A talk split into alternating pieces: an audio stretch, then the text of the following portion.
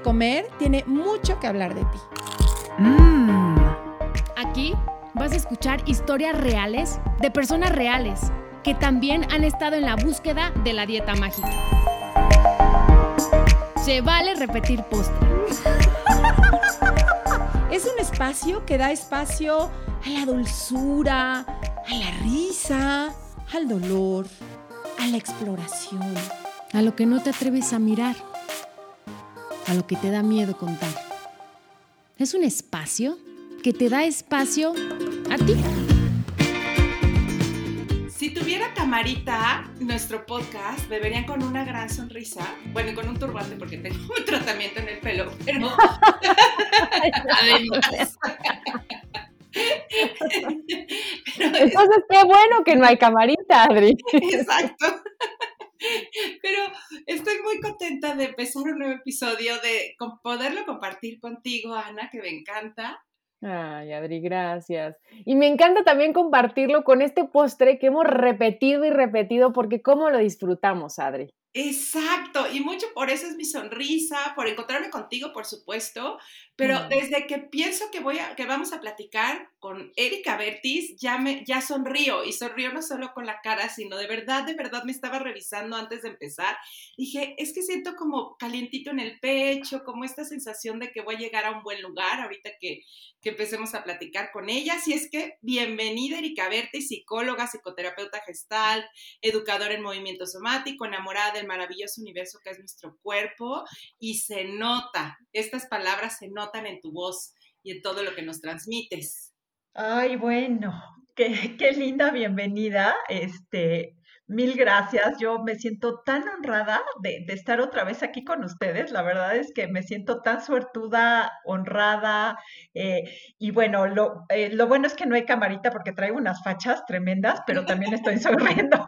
estoy sonriendo mucho. Entonces, espero que eso se note en mi voz.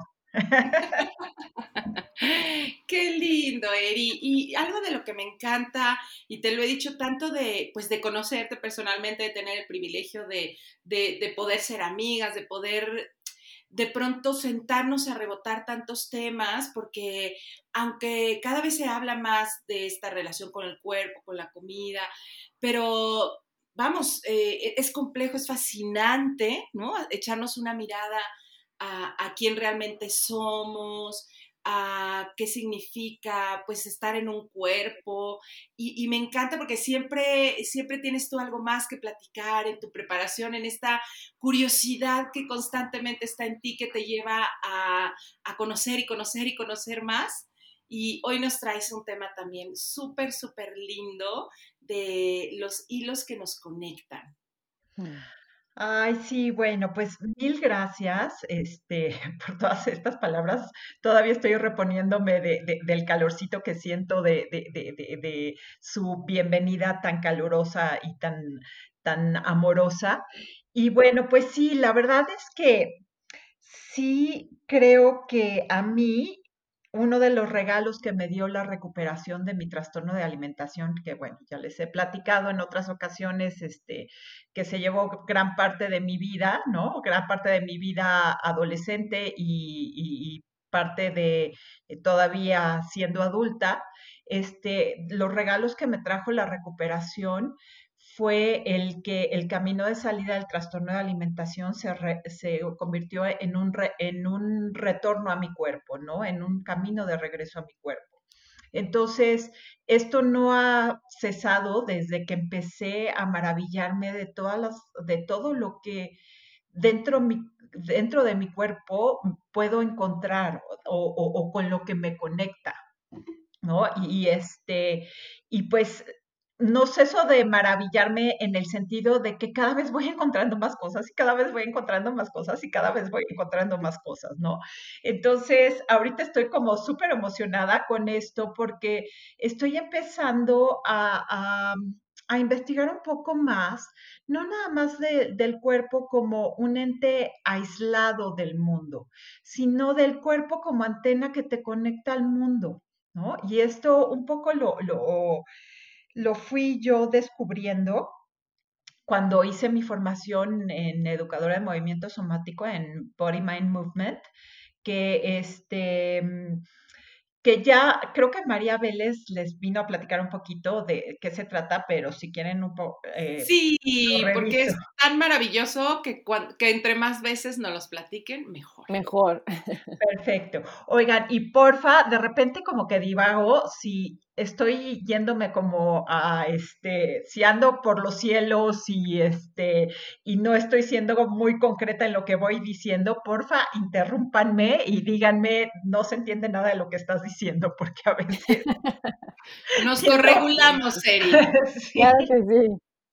Ok, bueno, este, pues eh, Body Mind Movement lo que es es eh, una exploración eh, sobre conciencia corporal, sobre anatomía vivencial. Esto es vivir el cuerpo de adentro hacia afuera. Nosotros tradicionalmente nos enseñaron anatomía con un esquema en donde decías, a ver, ahí está el hígado, ahí está el estómago, ahí está el músculo, ¿no? Este hueso, tal. Y como, pues lo vimos en un papel, ¿no? Entonces lo que es eh, chistoso, ¿no? Porque estamos viendo en un papel lo que realmente lo tenemos dentro de nosotros, ¿no? Y está todo el tiempo vivo en nuestro cuerpo, ¿no? O vivo en nuestra experiencia de vida. Eh, entonces es un poco eso, el, el, conocer tus músculos, conocer tus huesos, conocer todos tus sistemas, pero a partir de la sensación consciente de cada uno de estos sistemas, órganos, células, etcétera, ¿no? Entonces yo lo que descubrí ahí es que más allá de, uy, ya siento el músculo, ¿no? Empecé a, sentir como, yo los podría describir como estados alterados de conciencia, no sé si esté exagerando, pero sí, de repente notaba que cuando contactaba con mis órganos, el tiempo pasaba muy largo y se volvía el aire como como, como líquido, como denso, este, cuando, contrata, eh, este, cuando conectaba con mis glándulas, por ejemplo, empezaba a sentir como una energía fluir a través de mi cuerpo, pero también los colores se volvían mucho más vivos, empezaba a, respirar mucho más profundo y cosas así, ¿no? Que este, Oye, Eri, sí, dime. Ahorita que, que nos hablas de contactar con tus glándulas, por ejemplo, ¿no? O sea, que mm, de entrada sería, ah, ok, sí, contacta con sus glándulas. Y luego me pregunté, dije, ¿y cómo contacta con sus glándulas? O sea, como, cómo es esta experiencia em, de, body movement que me, me, fascina. Y de veras, ahorita que estabas diciendo, cómo aprendemos desde algo que pareciera que está afuera, ¿no? O sea, es eso que está ahí en, el, en este dibujito, en este diagramita, en este libro, en este esqueletito del laboratorio de biología. Pero, pues sentirlo sí es todo o sea, si a veces no sentimos ni, ni lo que, no sé, ni mi respiración, ni, ¿no? O sea, porque no le pones atención, ¿cómo, cómo, cómo se hace? O sea, ya sé que no, digo, está imposible porque justo estamos hablando de sensación, de experimentación, pero, pero si nos pudieras compartir un poquito cómo es conectar con tu glándula, por ejemplo, ¿qué haces? Este, cierras los ojos, te colocas la mano, cómo sería un poco el proceso? Pues mira, hay varias maneras de acceder a esto. Yo creo que la primera es la intención, ¿no? De quiero conectar contigo, que quiero conectar con esta parte de mí. Y hay varios tipos de toques. Eh, una de las partes importantes que ahorita no está tan accesible por la pandemia es el toque entre personas, ¿no? El toque relacional. Que, vamos, no es el único toque, también hay te puedes autotocar o puedes hacerlo también por medio de movimientos, ¿no?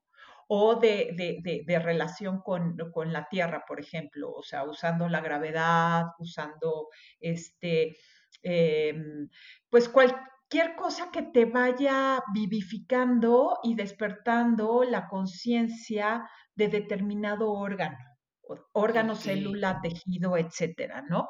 Entonces, ellos ya tienen como una metodología este, una metodología de, pues, con varios pasos, este, tipos de toque, porque también la intención del toque es bien distinto, o sea, no es, no es igual tocar, por ejemplo, un músculo, la intención es muy diferente a tocar un hueso y también tocando un hueso no es la misma la intención de tocar el periósteo que tocar, por ejemplo, la médula del hueso. ¿No? Entonces, este, que, al principio esto suena así como bien raro, ¿no? Como, pues estoy tocando, ¿no? O sea, ¿qué es esto, no? Y, creo que ahí es donde, donde, donde empecé también a darme cuenta de, a ver, o sea, no es nada más lo que se ve, hay algo ahí, hay como esta sutil energía o, sutil intención que no se acaba nada más como en la piel para adentro, ¿no? También están sucediendo cosas, todo el tiempo estamos conectados de la piel hacia afuera. Y, este, y, esto de alguna manera a mí me, a mí me gusta como tener cierto, em, cierta concepción teórica, científica de lo que digo, porque si no siento que estoy como, como hablando, este, em, pues no sé, como muy en el aire, ¿no? Pero muchas de estas cosas que ahorita se están, eh, em, se están validando científicamente, teorías eh, o más que teorías, este, disciplinas milenarias las han ido em, como entendiendo intuitivamente o conociendo intuitivamente desde hace miles y millones de años, bueno, no millones, pero miles de años. Por ejemplo, esta cuestión de las glándulas, o sea, las glándulas ya ahorita hay instrumentos científicos como para conocer este, qué tipo de hormona eh, producen, dónde están, cuál es su interacción, etcétera, pero Em, la disciplina o los este, hindúes sabían de los chakras que coinciden con las glándulas hace miles de años. O sea, y, y, coinciden con las glándulas principales y, y, lo que están viendo es que intuitivamente ellos sacaron como eh, pues, la interacción de las hormonas que producen, este, la sensación que producen, etcétera, ¿no? Que ahorita ya lo están pudiendo validar eh, físicamente, digo físicamente, eh, científicamente. Como científicamente, ajá. Pero bueno, como eso, hay varias cosas que todavía a lo mejor em, podemos experimentar intuitivamente, pero como no están validadas científicamente, no podemos, eh, no sentimos que es válido acceder a ellas, ¿no? O sea, como que desde niños nos están programando para conectar nada más con lo tangible, ¿no? Entonces, todas estas cosas intuitivas que, finalmente es em, despertar otros sentidos, eh, las dejamos de sentir, ¿no? Diría Ruela Frank, que es una de mis maestras, decía, nos han enseñado a olvidar, a olvidar estos, estas como sensaciones que tenemos que nos conectan con el mundo. O sea, nosotros, si, si nosotros vemos la relación que tenían con el mundo los pueblos originarios, ellos, por ejemplo, sabían qué planta era medicinal porque sentían algo intuitivamente. Ellos dicen, hablábamos con las plantas, ¿no? Hablo con la planta y la planta me dice, este, eh, me dice exactamente qué es, la, qué es lo que va a curar, ¿no? Porque, y esto lo dice otro autor que se llama Philip Shepard, decía, dice, a ver, sería ridículo pensar que todas las plantas medicinales o toda la tradición de herbolaria fue de ensayo de error, porque imagínate que está enfermo Chuchito, ¿no? Y entonces le dicen, a ver, Chuchito, cómete esta planta para ver, si te curas, a ver si te curas, y no, ay, no, pues ya se murió Chuchito. No, entonces, a ver, vamos a, la siguiente planta, a ver si esa sí sirve, ¿no? O sea, como intuitivamente ellos sabían qué plantas eran medicinales, cuáles eran venenosas. ¿Por qué? Porque estaban más conectados con estos sutiles mensajes que probablemente sean los químicos que se desprenden a través del olfato, que probablemente sea como, este, no sé, pero ellos intuitivamente decían, esta planta me habla y me dice que lo que va a curar es el dolor de cabeza o el riñón o X cosa, ¿no? Entonces, este, esto lo hemos ido perdiendo, ¿no? O sea, en nuestra evolución hemos ido como em, restringiendo a solo pocos sentidos solo el sentido de pues lo que se ve, lo que se toca y lo que podemos probar objetivamente este, que, existe, ¿no? Y, hemos ido ajustándonos a, este mundo, digamos, como eh, mucho más cuadrado y nuestra banda sensorial ha tenido que irse delimitando y, aunque a veces podemos sentir cosas, de repente no las validamos, ¿no? Si se acuerdan de, cuando platicamos de los tres cerebros, hablamos de que de repente este sentimiento de la tripa o de repente esta corazonada que tienes, pero dices, no, a ver, esto racionalmente no tiene ningún sentido, entonces no lo voy a seguir, ¿no? Sí. Sí, qué fuerte. Oye, me estaba acordando de un ejemplo que me, me contaba alguien en uno de los talleres, de un niñito que desde muy chiquito siempre como que se señalaba la cabeza y decía, mamá, hazme un hoyo aquí, y se señalaba la cabeza, ¿no? Y pues también de, ay, qué loco niño, o sea, ¿qué tiene? No, no sé qué. Y el niño seguía insistiendo, por favor, mamá, es que hazme un hoyo aquí, por favor, hazme un hoyo aquí. Total que cuando, pues, mil estudios para ver qué tenía, tenía tanta presión en el cerebro que justo tuvieron que taladrarle y hacerle un hoyo para que se le salía la presión del cerebro. Y era algo que él les estaba diciendo desde muy chiquito, ¿no? ¡Wow! Uf, ¡Qué impresión! Sí, y, cuántos casos, yo creo, como dice ahorita Eri, de sentir una conexión, pero que no está delimitada dentro de lo permitido o de lo, de lo enseñado, y pues no, entonces no existe. Claro, como no sabemos dónde acomodarlo, no existe. Y, por ejemplo, un ejemplo de esto, a lo mejor ya, lo, ya se lo saben, pero vale la pena recordarlo, es que cuando llegaron los las primeros barcos europeos, este, algunos de los pueblos originarios que estaban aquí veían esta forma de aproximarse a través del mar, pero como no tenían una referencia de, nunca habían visto algo igual, nunca habían visto un barco. Entonces lo veían y como no sabían en cómo tener esa referencia, pues no sabían, era como si no lo estuvieran viendo, ¿no? Era como, ¿dónde acomodo esto? O sea, ahí viene una forma que en mi vida he visto, entonces muchos decían, ni siquiera la veo, ¿no? O, o lo ignoraban porque pensaban que se estaban imaginando cosas, Y entonces hasta que ya llegaron este, los europeos y, con sus barcos y se bajaron y vieron que eran seres humanos, los pudieron acomodar en alguna manera, ¿no? Pero, y, lo mismo sucedió, por ejemplo, con, los pelirrojos, ya no me acuerdo, en, alguna isla que fueron, este, en donde ese color de pelo no existía. Entonces era como, ¿de qué color tienes el pelo? O sea, tienes el pelo como o lo tienes este rubio o lo tienes café, pero ese color es como, entonces no podía, no tenían como la, manera de describir esto. Y creo que eso nos pasa, ¿no? Que ya hemos dejado de tener este lenguaje y este acomodo de cosas que realmente sí estamos sintiendo todo el tiempo. Em, Ken Wilber, que es un, es un gran pensador, es una de las mentes más grandes yo creo que de, este tiempo, este, pues eh, combina la física con la sociología, con la psicología, con la, eh, la filosofía. Este, nos habla de esto como diferentes niveles de conciencia. Eh, y, lo que dice es que cada vez, que cada vez vamos desarrollando un poco más de conciencia de lo que somos y no somos, ¿no? Y para él, el primer nivel Em, eh, pone, por ejemplo, la persona en contra de su sombra o la persona versus la sombra, no en contra, versus la sombra. Y con esto se refiere a que la persona no incluye aspectos suyos o desconoce ciertas emociones o pensamientos por estar clasificados como negativos incorrectos.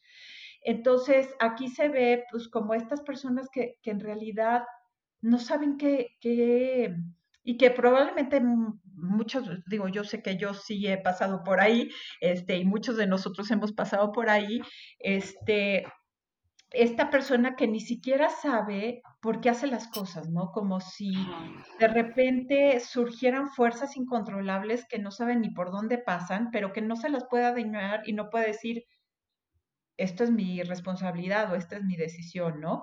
Por ejemplo, digo, si lo ponemos un poquito como en la cuestión de la comida, es esta persona que llega y, y este, ay, me siento fatal del estómago, es que me comí como tres rebanadas de pastel, y pues, ¿por qué te comiste tanto? No, pues y es que era la fiesta de Chuchito y me di, y, me seguía sirviendo y pues yo me la seguía comiendo, ¿no? Pues es culpa de Chuchito porque me sirve tanto, ¿no? Este, no sé qué me pasó. Ándale, no sé qué me pasó, pues este, me, me, duele el estómago, pero quién sabe qué habrá sido, ¿no? Este, y entonces son estas personas donde, no sé, por ejemplo, llegan y dicen, ay, pues eh, voy a arreglar mi closet, ¿no? Y de repente se queda viendo el teléfono y ya no, y, llega, no sé, eh, la esposa o el esposo les dice, oye, ¿y qué pasó con el closet? Ah, ya ves, me distrajiste, no pude, no pude arreglar el closet por tu culpa, ¿no? O sea, como que empieza, todo empiezan a, a este, a proyectar y es como, pues no sé, a mí las cosas me pasan, yo no tengo ni idea ni cómo, yo no tengo control, yo nada más voy con la corriente, ¿no? Este, este sería como el, como el primer em, nivel de conciencia. Sí, como el primer... Como casi, casi yo no participo de mi vida, quién sabe qué va pasando, este... La vida me trata así, pues tú, tú me distrajiste, pues para qué. Como víctima, ¿no? Víctima en la vida. Claro. Sí, víctima o como, pues sigo la corriente. Bueno, pues mis papás me dijeron que estudiara derecho, pues voy a estudiar derecho, ¿no? Okay. No me, ¿te gusta derecho? No, no sé, ¿no? Y de estas personas que, que les dices, oye, ¿qué te gusta comer? Y se quedan así como, ¿de qué me estás hablando? Pero está grueso, o sea, de verdad, ahorita que lo estás diciendo, digo, yo misma me he visto ahí también, ¿no? Y, hoy que igual acompaño a más personas, es increíble cuando es, bueno, a ti que te gusta, de veras es de, no sé, no sé. O sea, y, es un no sé genuino, o sea, no te están engañando ni poniendo cara de, pues adivina, no, o sea, no sé, no tengo contacto con esa parte de mí. Sí, claro. Sí, y les preguntas, por ejemplo, a ver, ¿qué pides en un restaurante? Pues lo que me recomendaron que era bueno, o le pido al mesero que me dé sus recomendaciones y eso como, ¿no? Y este, entonces, pues sí, es, es esta conciencia en donde, pues no, realmente no sé exactamente mis impulsos, mis deseos, qué quiero, qué me gusta, qué no me gusta, ¿no? Pues ahí voy, voy, por la vida y, y, también tampoco me hago responsable porque pues, fue el otro el que me distrajo, el que me sirvió el pastel, el que me, este, el que no, no me dio, no me dio de comer y entonces no comí, ¿no? Este, y bueno, pues el siguiente nivel es donde el individuo ya se identifica con sus, con sus procesos racionales, o sea, ya sabe que tiene una mente, pero el cuerpo es vivido así como un apéndice inservible o como un animal ahí que, este, que hace berrinches o como un animal que hay que tomar. Este le dice Ken Wilber que es el nivel del centauro, ¿no? Este, y entonces es esta persona o este nivel en donde uno ya dice, ok, voy, tengo estos propósitos que quiero cumplir, ya investigué, ya vi que esto es lo bueno, lo que tendría que hacer, ¿no? Todavía está como en este nivel de debería hacer pero ya en vez de, echarle la culpa al mundo, le echa la culpa, la, la, ¿eh? la, culpa a su cuerpo, ¿no? O sea, el cuerpo es el que no coopera, ¿no? Entonces son estas personas que vienen a acusar al cuerpo, ¿no? De, oye, no, pues este, yo le dije a mi cuerpo que teníamos que desayunar este, omelette claras y yo no sé por qué desayuné cinco rebanadas de pan de chocolate, ¿no? o no sé, de repente, y, y, te dicen, o sea, llegan a terapia o a lo mejor llegan a tu taller, Adri, a decir, oye, a ver, ¿cómo le hago para dominar a esta bestia incontrolable? ¿No? Sí, sí, sí. O sea, hago la dieta, pero tengo un hambre que no puedo controlar. ¿Cómo, cómo la puedo controlar? sí, y la cuestión es, ¿cómo someto a mi cuerpo? ¿No? Claro. O sea, sí, sí tengo un cuerpo, pero este cuerpo hay que someterlo, ¿no? Hay que dominarlo, ¿no? Y entonces, de repente, pues hacen como negociaciones, ¿no? O una de dos, o lo quieren someter y el otro digo, y obviamente nuestra corporalidad pues dice, a ver, pues tú querrás omelete claras y comer puro este keto o lo que tú empezaste a pensar que, pero yo necesito más cosas, ¿no? O sea, finalmente las células, el cuerpo, este, necesitan otras cosas, ¿no? Entonces, empiezan a veces a negociar, ¿no? Y entonces dicen, ok, entonces me restringo los fines de semana y el fin de semana este, dejo libre a esta bestia, ¿no? Pero, pero, pero entonces también lo que empieza a suceder es que, pues, em, eh, que esto es muy común en la cultura de las dietas, esta cuestión de, del tamaño de la restricción viene después el exceso, ¿no? Se empieza este, a pendulear tremendamente y entonces la persona se empieza a sentir súper fuera de control, se empieza a sentir como que ya no puede confiar en el cuerpo, no puede confiar en sus necesidades básicas, claro, porque las necesidades básicas, este, después de haber sido sometido, hambreado, pues lo que necesita es ser realimentado, necesita nutrientes, necesita descanso, necesita lo que sea y lo va a tomar como sea, ¿no?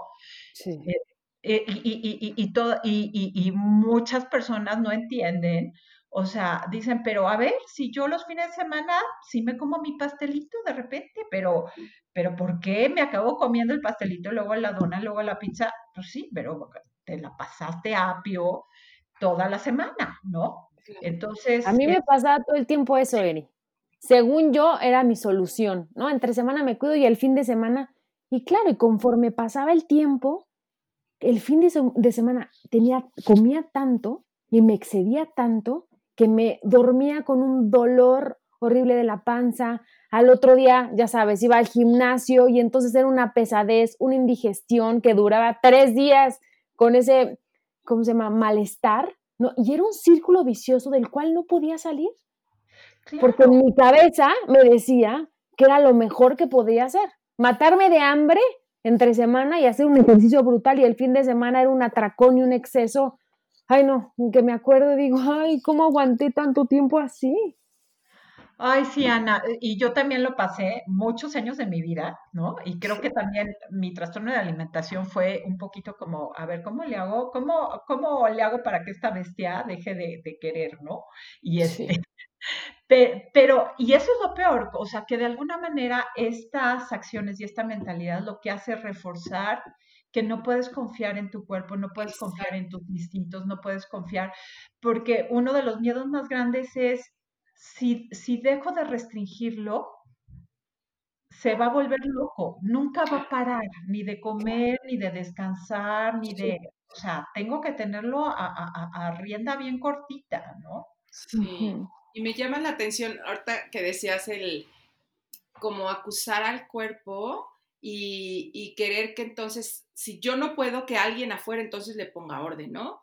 Y a mí me pasó que se les ha compartido con el eh, organizar mi energía eh, en trabajo, como que no es lo mismo, pues bueno, yo trabajé muchas veces en TV Azteca y ahí pues no, no, ni, bueno, ni me cuestionaba, ¿no? Ahí yo tenía que ir a las 7, 8 de la mañana, salir a lo mejor a las 2 de la mañana, fines de semana, o sea, era una locura este, mi vida, pero bueno, igual estaba más joven y cuenta me daba. Y sí lo que hacía es como, ¿cómo le hago para energetizar más a este cuerpo en vez de saber que lo que necesitaba era descansarlo, ¿no? Y mm, recientemente, que yo ya me puedo poner mis horarios, pero vi que mi inercia a sobrecargarlo seguía estando. Y yo me puedo llegar a terapia y decirle a Débora, Débora, estoy muy mal porque no estoy pudiendo aguantar dar, no sé, ocho sesiones seguidas, ¿no? Y me decía, ¿Qué no estará mal que quieras dar ocho sesiones seguidas? O sea, como, ¿por qué tendrías que dar ocho, no? Pero yo sí me acuerdo haber llegado como a acusar a mi cuerpo de que no aguantaba más tiempo, ¿no? Y, y sí en mi, o sea, ya luego como que lo, lo, lo exploré, mi intención era casi, casi, dame algo para que yo pueda aguantar más. Y no me había pasado en la cabeza que lo que necesitaba era bajar el ritmo. Pero pero en esto que dices, Eri, como acusar a mi cuerpo de por qué no aguanta más, ¿no? Sí, claro. Y sabes que, que esto también está súper, súper reforzado por la cultura, ¿no? Este, había, me acuerdo de algún anuncio de vitaminas o de suplemento alimenticio que salía una mujer este, levantándose, haciendo ejercicio, luego dándole de comer a la familia, luego presentando, luego bailando en la noche, luego cena romántica, luego, y, y, que decía algo así como, ay, yo no entiendo cómo la gente puede hacer tan poco, ¿no? Y entonces al, entonces, pero ¿por qué hacen eso? O sea, si es lo más, o sea, ¿cómo puedes llevar a tu cuerpo al extremo y decir que eso está bien? O que, el o que el descanso no es necesario, o que la pausa no es necesaria, o que alimentarte no es necesario, o que los carbohidratos o la, este, no son es Satanás. Sí. o sea, si los necesitas es porque es necesario. Punto. Sí. Y si el cuerpo te los, te, los, te los está pidiendo, es por algo, es porque los necesita. Exacto. ¿Sabes yo que me hacía también? Este, la verdad que yo, pues mucho tiempo fui el alma de las fiestas, pero mucho yo, mi, mi pensamiento era que la gente estaba esperando que yo fuera esa alma de las fiestas, ¿no? Entonces, si no lo hacía, en mi pensamiento mágico pendejo, como diría Odín Dupeirón, este, era, me van a dejar de hablar para siempre, pero vamos, no me sentaba a pensarlo, pero, pero eso era lo que estaba ahí en mi rucu. Y entonces me doy cuenta, después me di cuenta que cuando me empezaba el sueño, que era por ahí de las 12 de la noche quizá o antes, yo empezaba a fumar más y a tomar más para activarme más, ¿no? Y cuando me di cuenta, de veras fue de my God, ¿qué estoy haciendo? Me acuerdo una fiesta de, mi amiga Marta Carrillo que hasta volteé y le dije, de veras tu gente qué aburrida, Marta, fiestón que organizas y se fue temprano. Me dijo, Adri, son las nueve de la mañana. Y yo, ay, perdón, pero yo seguía feliz, ¿no? Y la siguiente fiesta, que también fue así como muy grande, yo me acuerdo que a las, igual como a las once empecé a sentir algo muy raro, raro de verdad para mí. Y cuando me, porque me asustó al principio, dije, ¿qué me está pasando? ¿Qué me está pasando? Y cuando me quedé a ver, tenía sueño, pero eso yo ni siquiera lo revisaba antes. Y dije, tengo sueño, ¿qué voy a hacer? Irme a dormir. Dije, pero no me va a volver a hablar nunca. Claro que no, fue, le dije, amiga, tengo sueño. Ah, ok, amiga, gracias por haber venido. Y a las once y media me salí. Pero eso yo no lo tenía consciente. Que había un cansancio en mí, bueno, ni por equivocación, ¿no? Y creo que Em, en esta cultura, como decía Seri, de no, tienes que hacer, hacer, hacer, mantenerte, ser súper efectiva, correr. Eso es lo que se espera y estamos yendo completamente opuesto a la necesidad del cuerpo. Claro, no, y, y, creo que la mayoría en esta cultura estamos justo en esa etapa, ¿no?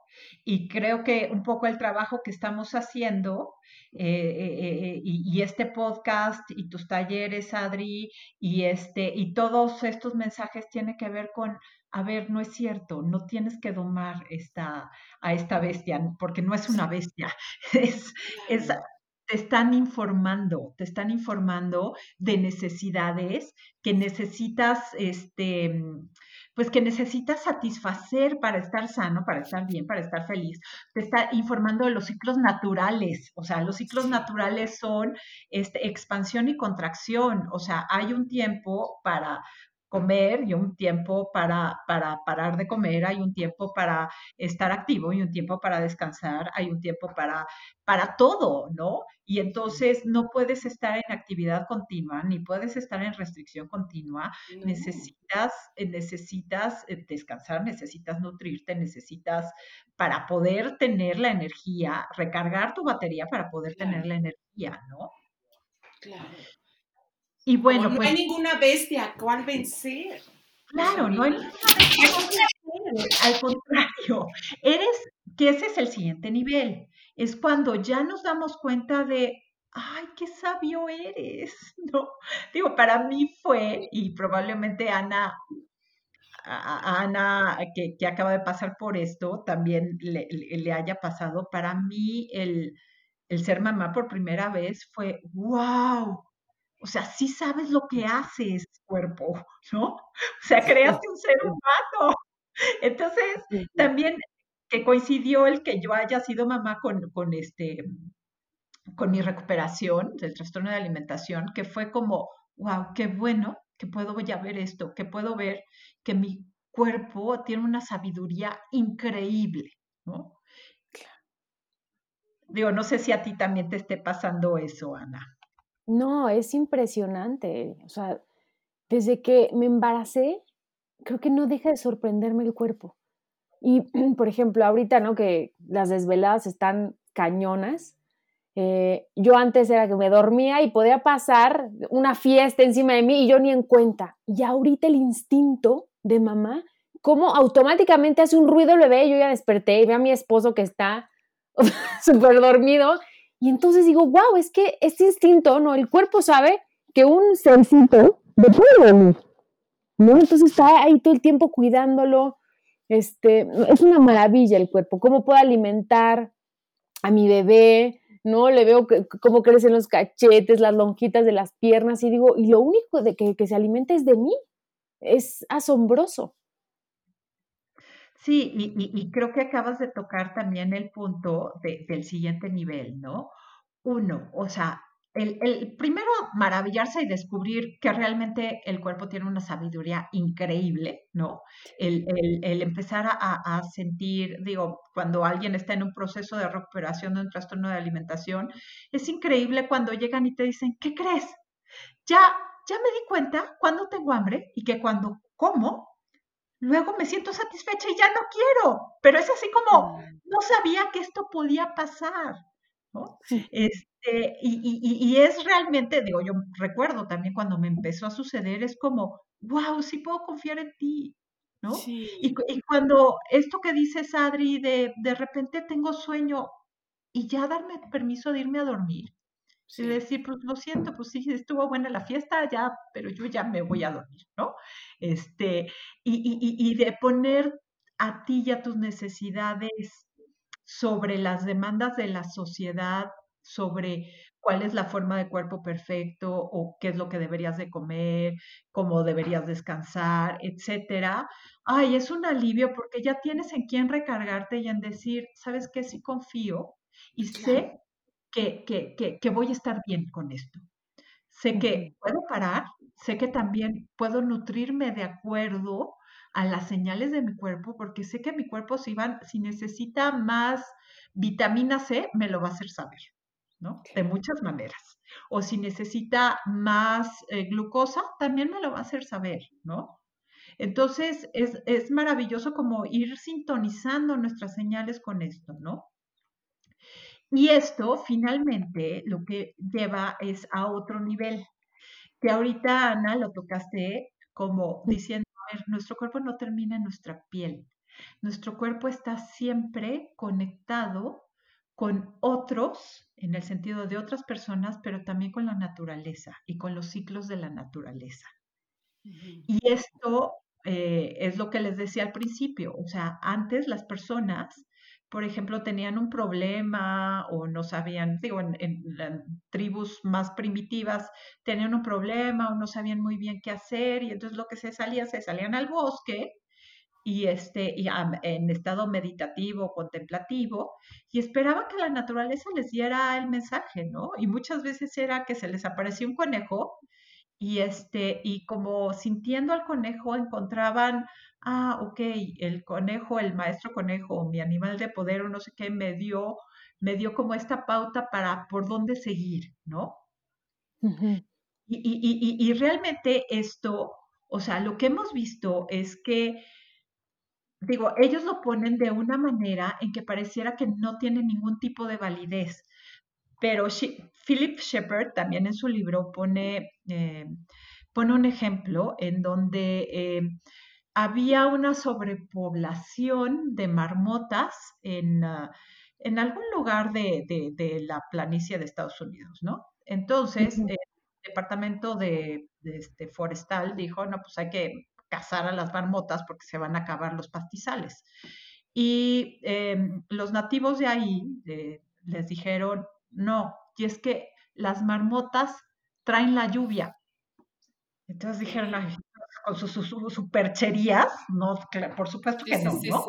Entonces, bueno, pues hicieron una eliminación de marmotas y lo que sucedió es que evidentemente, obviamente dejó de llover, porque las marmotas lo que hacían era construían madrigueras y esas madrigueras hacían un campo, un lecho este, freático, ¿cómo se llama? Bueno, como que almacenaban agua ahí, que después, em, eh, con el calor, se, se, se evaporaba y, y, hacía todo el ciclo de agua, nubes, lluvia, etc. En el momento en que dejaron de construir sus madrigueras, este ciclo se, se rompió. Entonces, y ese, esos que eran pastizales se convirtieron ahora en una tierra superárida, ¿no?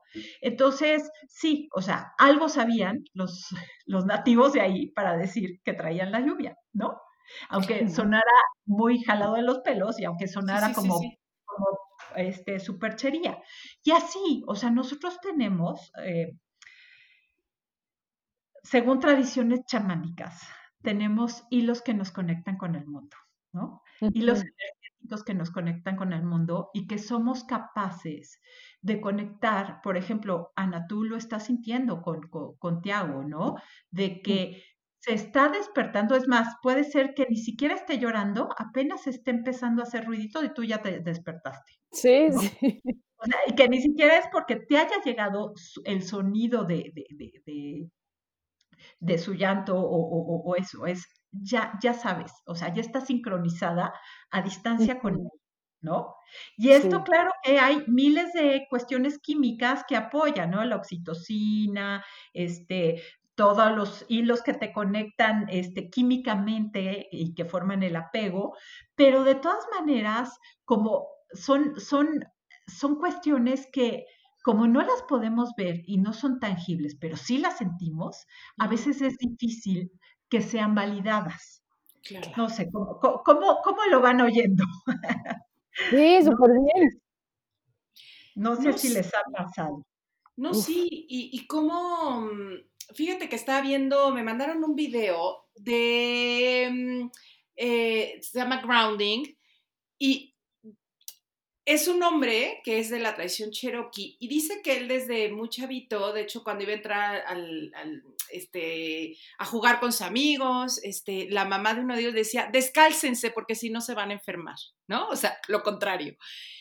y, entonces eh, él a lo largo de, su vida como que mm, va viendo cuántas eh, cosas le iban pasando desde que dejó como su tribu, desde que dejó esta parte de estar descalzo y retoma, ¿no? O sea, de hecho, bueno, ahí viene todo un experimento que él le dolía mucho el cuerpo, no podía dormir, y entonces literal va y hace tierra, ¿no? Porque pues vivía en un tercer piso, y entonces hace tierra, o sea, creo que jalas un cable y lo va y lo conecta así literalmente en la tierra. Y, y él recupera como mucho de su salud, ¿no?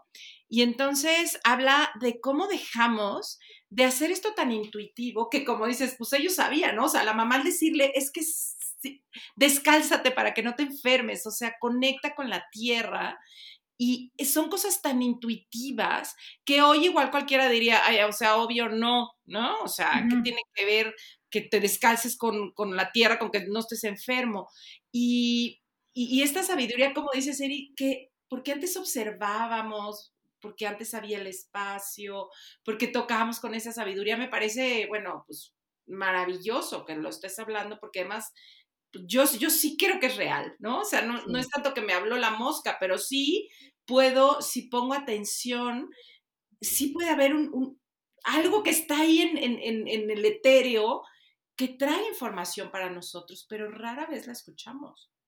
Claro, y esa información solo se siente a través del cuerpo. Exacto. Entonces, cada vez que nosotros tenemos algún tipo de conciencia corporal, estamos despertando estas antenas que nos conectan con el mundo.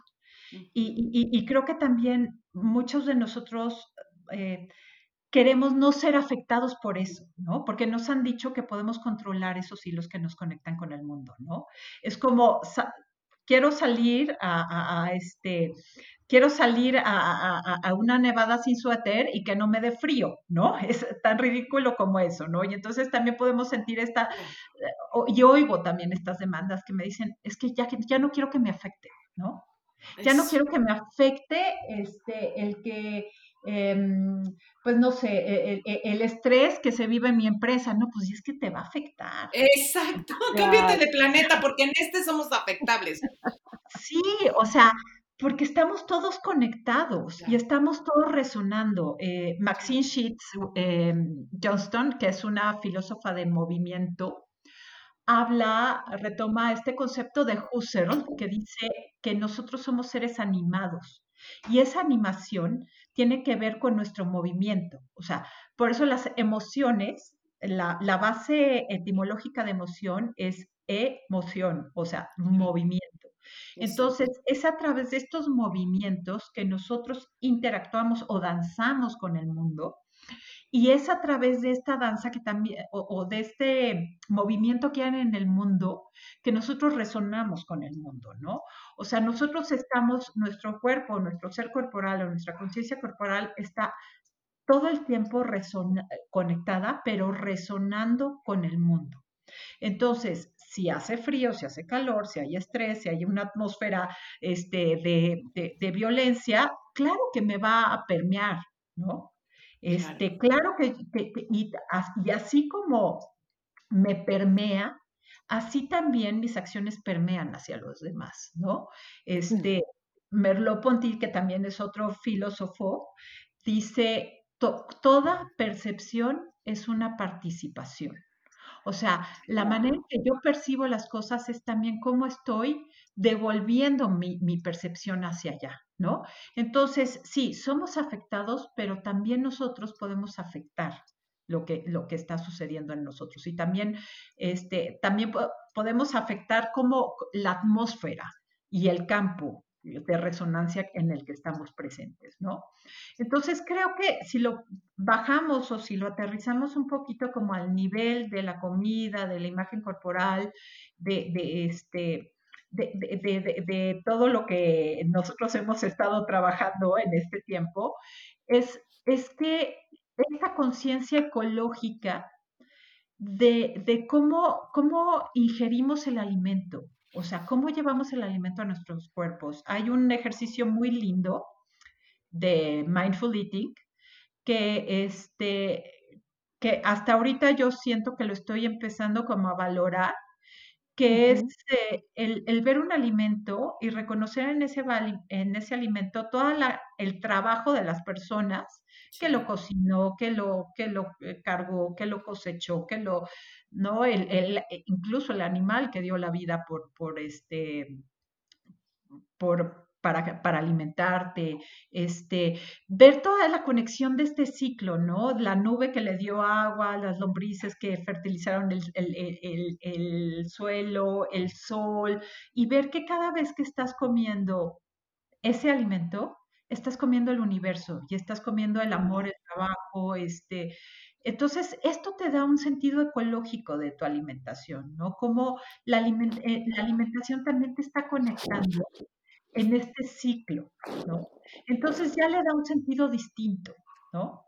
Y también ver a tu cuerpo como esta magnífica máquina que está llena de antenas que conecta con todo, más allá de una forma y un tamaño, ¿no? Claro.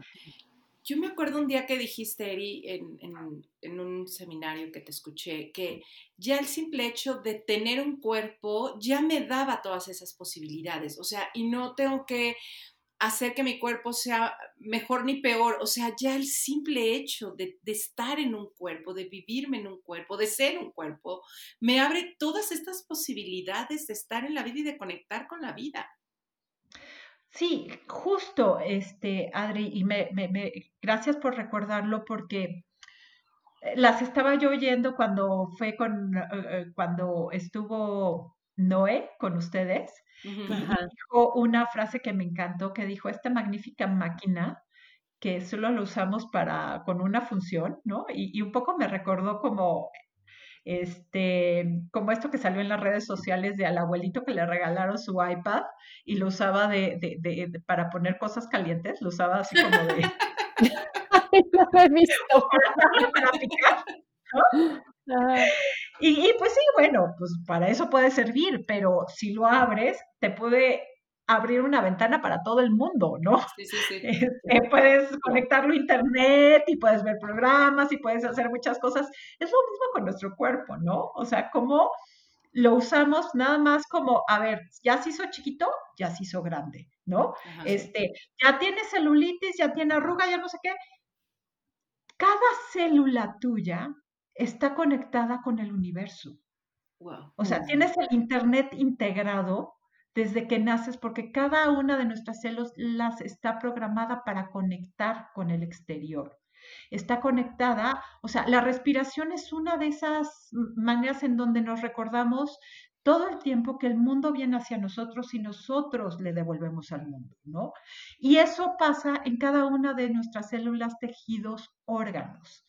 Eh, entonces, ¿por qué vamos a limitar nuestro, este instrumento maravilloso a nada más decir, ¿sabes qué? Este, hoy subí un kilo. ¡Qué padre! Tienes más células para conectarte con el mundo, ¿no?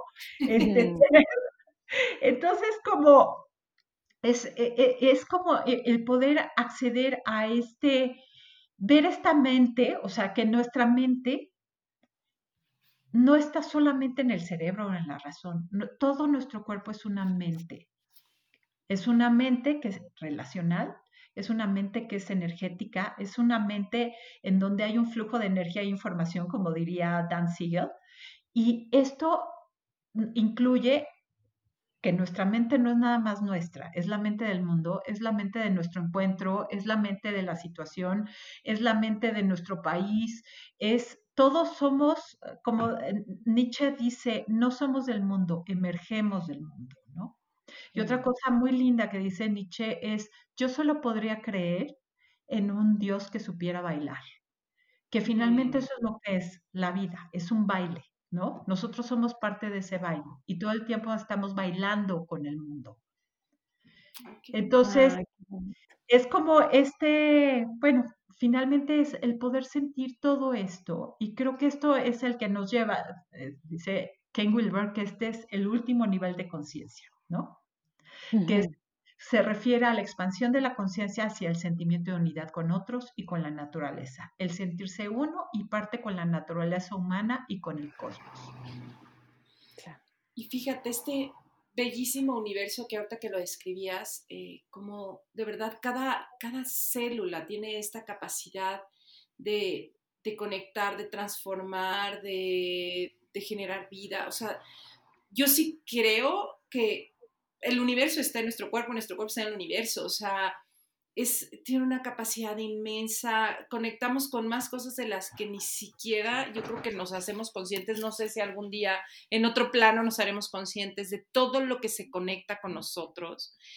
Y cerrarlo, cómo vamos cerrando eh, sin saberlo todas estas conexiones, porque me voy cerrando y con este tema del cuerpo, incluso a la relación con la naturaleza, ¿no? Como, em, como yo no tengo el cuerpo adecuado, ni siquiera me voy a permitir el aire libre o, me voy a permitir el contacto con otra persona pensando que yo no tengo capacidad de conectar porque no tengo un cuerpo más delgado. Y le niego esta, esta vida que además necesitamos, porque yo que sí necesitamos del contacto con, con el otro, casi casi me veo así como, como estas pulsaciones que están todo el tiempo buscando, buscando estas conexiones, llenándose de ellas, participando en el mundo y nos encerramos en una, pues en una celda oscura a veces, eh, incapaces de, de, ir a esta expansión y esto es dolorosísimo, ¿no? Cuando ya nuestro cuerpo, o sea, ahorita que estamos nosotras conectando, ¿no? Y no, les, no nos preguntamos, ¿cuánto pesaste hoy, Eri? Para ver si vamos a poder conectar. O tú, Ana, ¿qué onda? Te salió un poco de celulitis, yo creo que no vamos a poder conectar hoy. O sea, ¿no?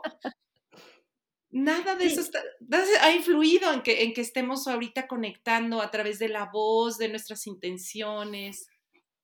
Claro, y sabes que, Adri, que también lo que pasa es que necesitamos también ampliar nuestro lenguaje. Digo, uno, resensibilizar nuestras antenas, que nada más es recordar que ahí están, porque todo el tiempo nos están informando, nada más que no les hemos puesto la atención para verlas, ¿no? Este, es nada más recordar que sí ahí están y desaprender un poquito lo que nos, digo, eh, desaprender lo que nos enseñaron a olvidar, ¿no? Ah. Este, y otra parte es como empezar a crear lenguajes que apoyen esto, porque creo que también nuestro lenguaje ha ido eh, ha ido reflejando únicamente em, eh, cuestiones como encajonadas, ¿no? O sea, deja de haber la riqueza y la diversidad para, para usar palabras para describir nuestra experiencia de animación, ¿no?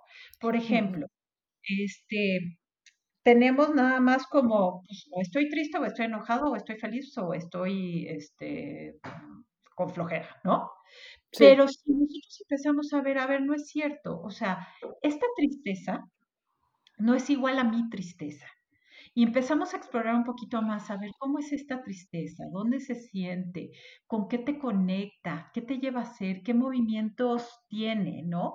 Y podemos ver que esta tristeza nos está informando de muchas cosas, ¿no? Probablemente de, de que necesito este, más contacto este, físico o que necesito un espacio abierto o vamos, o que necesito un retiro, o sea, esta tristeza está informando, pero si ya nada más decimos, oye, estoy triste, ¿no? Y viene la etiqueta luego, luego de, ah, pues no, no estés triste, porque la tristeza no es buena y no se siente bien, vamos a ponerte feliz, ya se perdió toda esta información, ¿no? Claro. En cambio, si nos detenemos más a ver qué tipo de tristeza es, ¿no? Como los antiguos eh, se, detenían a ver cada planta, cada ciclo de la vida, cada, cada grano de, de arena, así tenemos que, ver nuestras emociones, porque nuestras emociones son los hilos que nos conectan con el mundo, son los movimientos que resonamos con el mundo, ¿no? Ahorita que te escucho, Eri, les voy a contar un episodio, eh, no me acuerdo qué día de la semana, estaba cenando y tenía ansiedad, ¿no? O sea, terminé de cenar y dije, mm, yo cené hoy con ansiedad y en ese momento hice un alto dije, ¿qué me está pasando? ¿Qué emociones hay dentro que a lo largo del día o a lo largo de las semanas no me he escaneado, ¿no? Y claro, estoy empezando un proyecto donde pues me angustia dejar a mi hijo, va a haber una dinámica distinta en mi casa, nos vamos a tener que organizar distinto. Y al momento de yo aterrizar y conectar con esas emociones, que no solamente era una, eran, yo les puedo decir, yo creo que unas siete. Entonces automáticamente no saben el alivio que sentí en decir, sí, claro, es normal que esté sintiendo esto, pero al momento de solamente sentir y aceptar lo que estaba sintiendo, cambió todo. Claro, sí, y Ana, y, yo veo que también le pusiste palabras, y cuando le pones palabras y, y, dejas sentirte la música, digamos, ya puedes saber cuál es el baile que necesitas bailar, ¿no? Y entonces viste que la música y el ritmo de tu vida estaban cambiando, ¿no? Y qué era lo que, de alguna manera, cómo te querías tú acomodar con eso, cómo querías tú este, bailar e, e, esa música que, que, ahora eh, te estaba tocando el entorno, ¿no? Ay, qué bonito, bailar, qué bonito. Qué hermoso y qué bonito, me encantó esto de, pues nuestras emociones son ese hilo que nos conecta también, ¿no? Con, mm. con, el mundo y con nosotros. Y creo que también una de las partes importantes es como poder estar cada vez más abiertos a la diversidad y a la experiencia sensorial en la diversidad, ¿no? Porque cada vez nos estamos encajonando más, cada vez estamos poniendo, cada, eh, vamos, vivimos en cajas, ¿no? Cuando antes, antes vivíamos en, en eh, pues no sé, vivías ahí, la mayoría de tu tiempo era en contacto con la tierra, con el sol, con...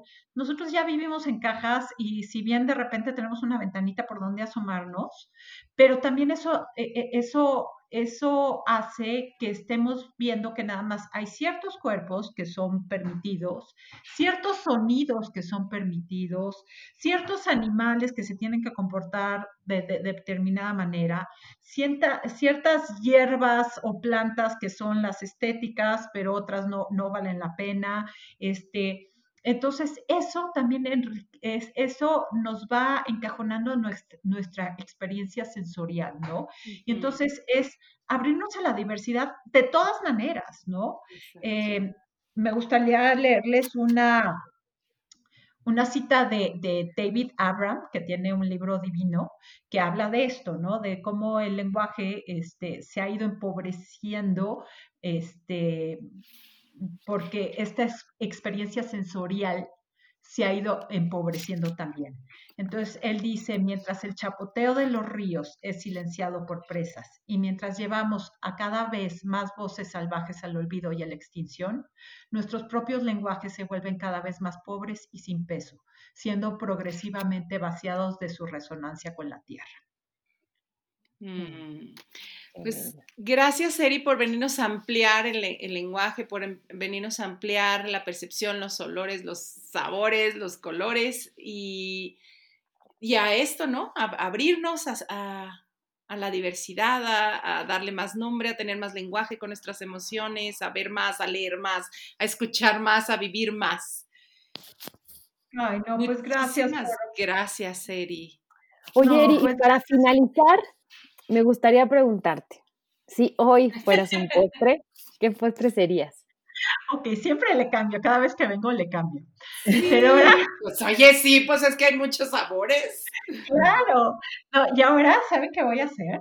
Este, y es que me pasó en Navidad que había un fruitcake que nadie lo quería, ¿no? Porque a nadie, porque a nadie le gusta el fruitcake. Entonces yo la verdad es que yo nunca me había puesto a probar el fruitcake, porque era como, ay, a nadie le gusta el fruitcake, no es rico, no sé qué. Entonces dije, bueno, pues como nadie lo quiso, yo me lo voy a llevar a mi casa. Me encantó. O sea.